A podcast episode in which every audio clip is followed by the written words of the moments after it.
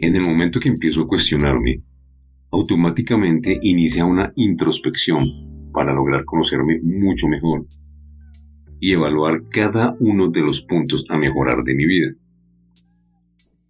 Necesito conocer la raíz de una debacle que ya tenía encima y no había querido darme cuenta.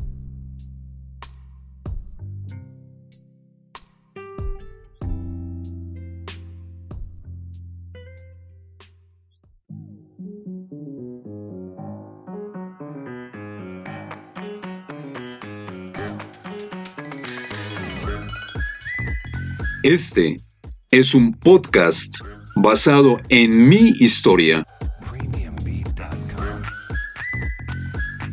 y diseñado para mostrarte cómo a través de diversas situaciones y momentos en la vida he ido siendo un testimonio de cambio. Mi nombre es Federico Rico Poveda, arquitecto de profesión, podcaster, blogger, escritor y conferencista. Me encuentro aquí para servirte. Así que sin más preámbulos, comenzamos.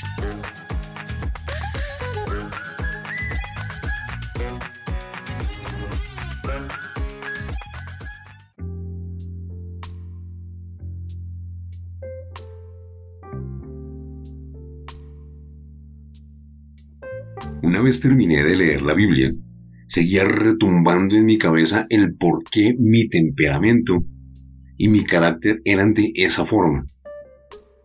Debía existir una razón más poderosa que me permitiera conocer las razones y poder afrontar dicho inconveniente de otra manera. Cada uno de nosotros es único e irrepetible y desafortunadamente en determinadas situaciones solo pensamos en nosotros y no nos sentamos a analizar el comportamiento y las reacciones de los demás. Pero no sabemos que el analizar nuestro comportamiento y posibles reacciones es lo mejor que podemos hacer. Empecé a aprender que es de vital importancia el conocer algunos, si no todos, los rasgos característicos de quienes me rodean con el ánimo de poder mejorar y establecer relaciones que me permitieran tener una convivencia mutua más agradable. Aquí me refiero a relaciones familiares, interpersonales, laborales, profesionales. En mi autoaprendizaje aparecieron infinidad de artículos, videos y libros que me permitieron indagar al respecto. Yo quería y buscaba ser una mejor persona, ser un mejor ser humano y principalmente un mejor padre para mis hijos. Para eso necesitaba empezar a conocerme. Y me encontré con que Hipócrates, 24 siglos atrás, planteó cuatro tipos básicos de temperamentos. El primero, colérico, quien es una persona líder. 2. Melancólico, quien es una persona perfeccionista. 3. El sanguíneo, quien quiere llamar la atención siempre. Y 4.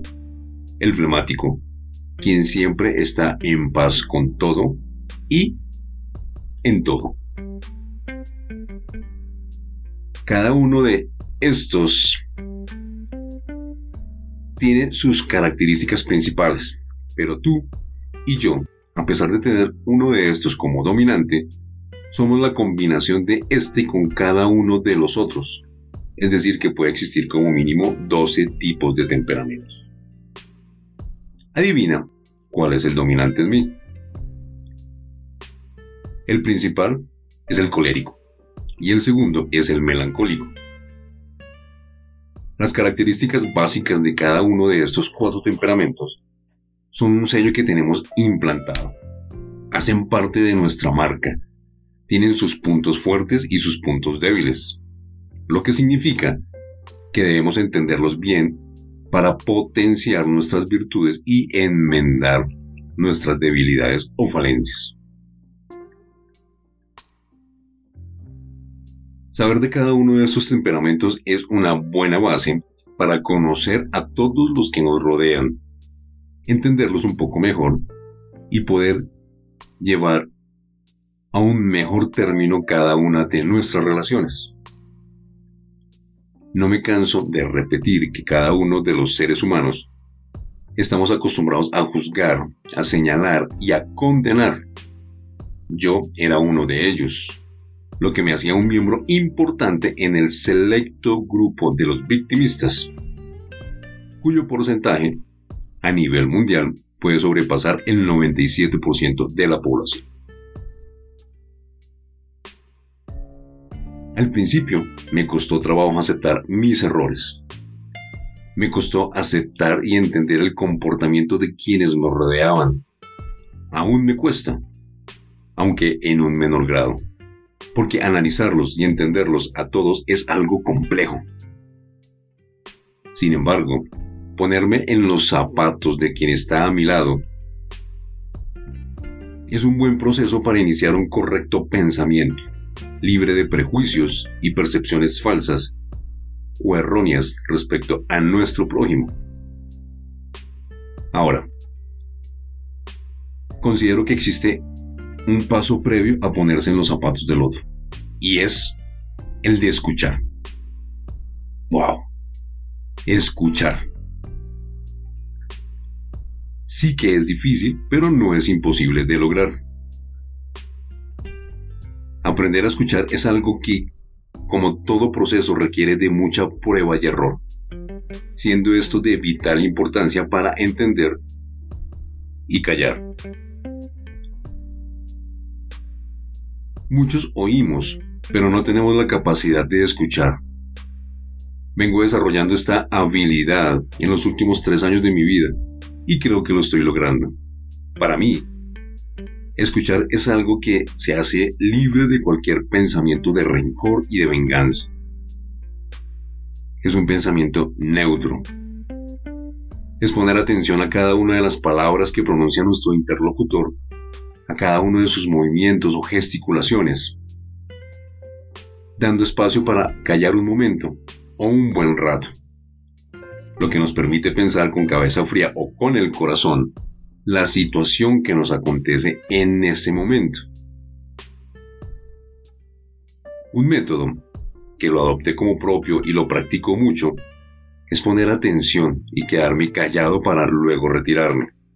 Después, buscar el momento apropiado para retomar la conversación.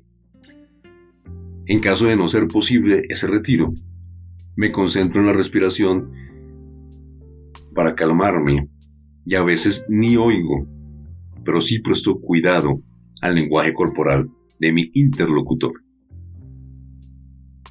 Mira que esto es mucho mejor que ponerse a pensar en qué le voy a responder al otro o a quien aparentemente me está agrediendo. Generalmente, y por eso es que yo no escuchaba, me dedicaba a pensar en una forma, palabra o frase perfecta para contraatacar. Mientras sentía que algo recorría mi cuerpo desde la punta del dedo gordo del pie hasta la punta del cabello más largo, cuando tenía cabello. En este recorrido, y a medida que iba avanzando a mi cabeza, se sentía un calor absolutamente envolvente el cual hacía que mi rostro se tornara de un rojo intenso y de repente ¡boom! explotaba, ocasionando un tire y afloje de allá para acá y de aquí para allá. Eso, lo único que logra, lo único que logra desarrollar son sentimientos de rencor, venganza y desasosiego, además de generar un lazo de enemistad con alguien que es igual a mí Ningún ser humano es superior o inferior a otro. Todos somos semejantes, todos tenemos las mismas condiciones y capacidades. Hemos sido creados en igualdad de condiciones. Ningún título o posición social nos hace mejor o peor. Esto se refiere a la frase Venimos a este planeta absolutamente despojados de cualquier tipo de adjetivo calificativo y nos vamos en iguales condiciones. Por ende, es importante tratar a nuestro semejante con absoluto respeto. La Biblia dice, abro comillas, ama a tu prójimo como a ti mismo, cierra comillas. Eso significa que debo tratar a quien me rodea de la misma manera en que quiero que me trate. Quien esté enfrente de mí es solo el reflejo de quién soy yo realmente. Quien está enfrente de mí siente lo mismo que yo, tiene los mismos miedos, tiene las mismas inseguridades y se encuentra en la misma oscuridad. Por lo anterior, mi prójimo o hermano se encuentra dominado por el ego, por ese ente, guía y oportunista que está ahí presente en cada momento, a cada instante de mi vida, viendo cómo me voy encerrando en ese círculo vicioso en el que fui formado.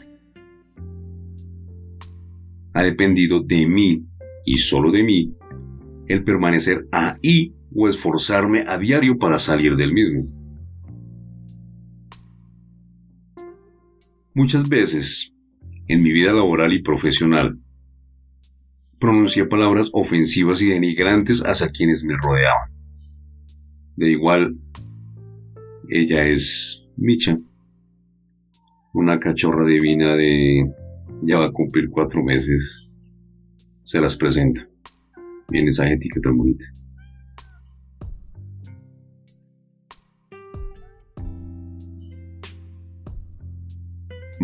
Muchas veces en mi vida laboral y profesional pronuncié palabras ofensivas y denigrantes hacia quienes me rodeaban. De igual manera recibí ese mismo tipo de trato. La ley de causa y efecto.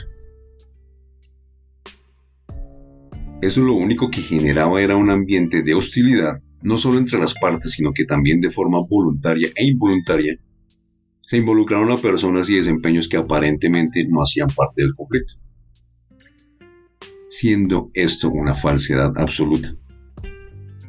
Porque todos hacemos parte de un solo objetivo, de un solo plan, de un solo proyecto. Todos hacemos parte de un todo. En una familia, en el trabajo, en un proyecto, en una institución educativa, en un sistema gubernamental, en un grupo religioso, etcétera, etcétera, etcétera. Lo que yo haga está afectando directa o indirectamente a mi entorno. Lo mismo sucede contigo. Lo que hagas tú, bueno o no tan bueno, está afectando a tu entorno mediato e inmediato. Cuando entendí esto y me hice consciente de mis errores, de mis falencias, de mis debilidades y de mis puntos fuertes, empezó un cambio radical que se está reflejando en este momento.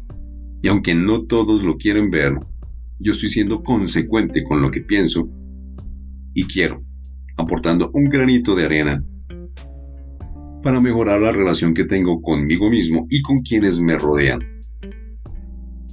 Para así lograr una mejor interacción con quienes me van a rodear.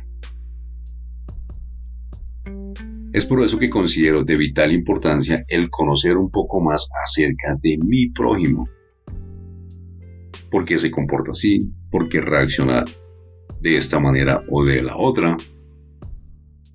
Repito, no es un proceso sencillo de realizar, pero sí es de un enriquecimiento personal que no solo me ha beneficiado a mí, sino a mi entorno. Tal como lo mencionó Hipócrates, abro comillas, haz un hábito de dos cosas. Haz un hábito de dos cosas. Ayudar o al menos no hacer daño. Cierro comillas. Recuerda los cuatro temperamentos básicos que te pueden ayudar a entender un poco acerca de tu personalidad y la, y la de quienes te rodean. 1. El colérico, quien es una persona líder. 2. El melancólico, quien es un perfeccionista. 3.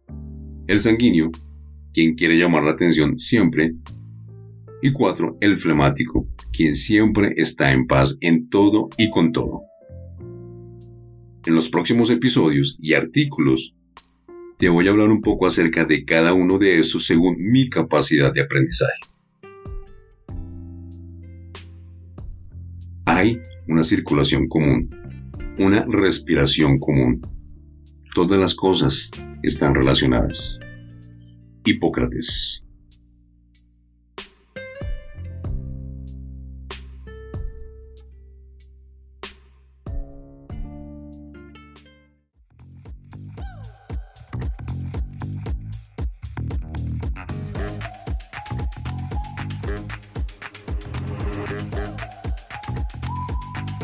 Mi querida amiga y mi querido amigo Témpera Mental.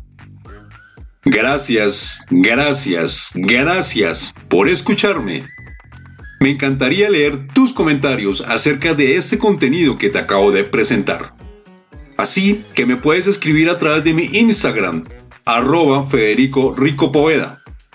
También lo puedes hacer a través de la página web www.federicoricopoveda.com, en donde también te puedes suscribir y tener acceso a mi blog y a las plataformas en donde se encuentra mi podcast Témpera Mental. Me consigues también en YouTube como Federico Rico Poveda. La música original es de Premium Beat by Shortstop. Nos encontramos en el próximo episodio. Te deseo un día fantástico. Te deseo un día extraordinario. Dios te bendiga. Namaste.